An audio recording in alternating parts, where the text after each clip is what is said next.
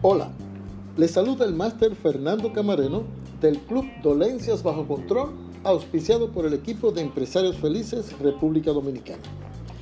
En el capítulo de hoy estaremos hablando acerca del estado de ánimo y el comportamiento. Véase también nuestro sistema límbico. Los desafíos para el estado de ánimo y los trastornos son cada vez más frecuentes, especialmente en los países industrializados, donde las computadoras la tecnología y otras comodidades se han convertido en una forma de vida.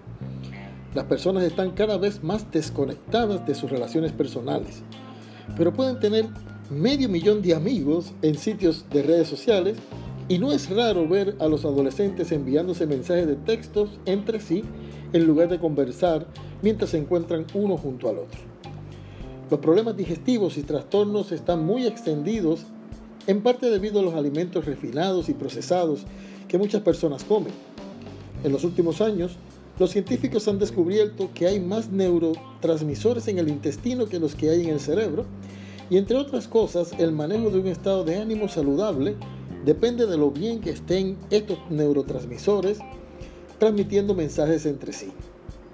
¿Cómo puede un individuo esperar experimentar estados de ánimo saludables si sus células tienen poca nutrición? sus necesidades emocionales para conectarse socialmente no son satisfechas y además sus neurotransmisores residen en un área con bloqueos e inflamación.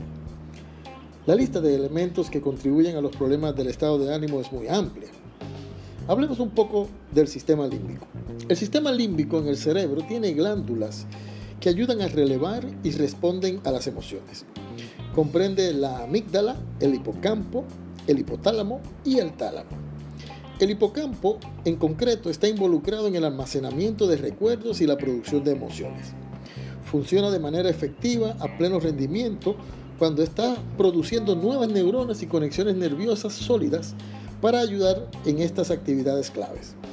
Cuando un individuo experimenta estrés, el flujo de sangre alrededor del hipocampo cambia. Y los individuos en sus últimos años a menudo pueden experimentar pérdidas de hasta 20% de las conexiones nerviosas del hipocampo, lo que puede afectar drásticamente el estado de ánimo y la memoria. Uno de los retos para equilibrar las funciones del cerebro es que el cerebro está bien protegido por una capa de células de alta densidad, llamada barrera hematoencefálica, que restringe el paso de todo salvo de un pequeño grupo selecto de sustancias. Eso es algo muy bueno esta capa de células ayuda a mantener neurotoxinas, virus y otros invasores fuera del centro del control del organismo.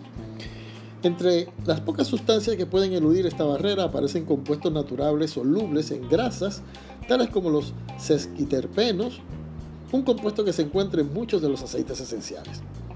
Dado que el cerebro es el origen y transmisor de los mensajes que producen las emociones y las funciones cerebrales a nivel químico, es lógico pensar que los remedios naturales con poderosos mensajes químicos, o sea, moléculas de señal o mensajeras, pueden ayudar a equilibrar y limpiar los extractos o los exactos procesos que necesitan asistencia. Los aceites esenciales pueden ayudar con la limpieza y el equilibrio del tracto gastrointestinal. Puede beneficiar las funciones cerebrales, especialmente las que implican atención, concentración, el estado de ánimo y la memoria, tanto con una aplicación aromática como tópica. Al ser inhalados, los compuestos aromáticos naturales entran en el sistema olfativo y pasan el bulbo olfatorio que conduce directamente al centro límbico del cerebro. Los aceites pueden ser inhalados mediante el olfato directamente de la botella, frotar una gota de aceite esencial en las palmas de las manos y ahuecarla sobre la nariz o utilizando un difusor, que es un dispositivo que dispersa los aceites esenciales en el aire.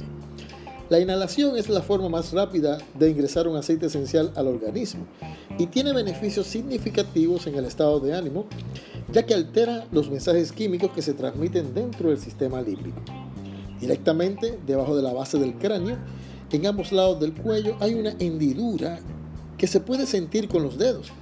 Esta zona se llama triángulo subcipital.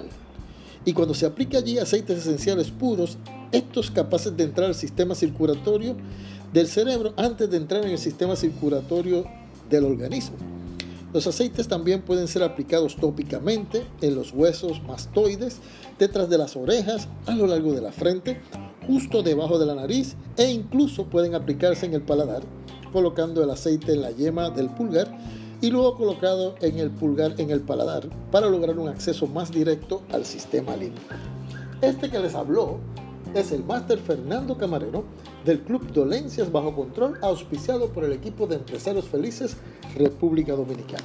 Le invitamos a continuar en sintonía con nuestras cápsulas y siguiéndonos en nuestras redes sociales, Dolencias Bajo Control. Hasta la próxima.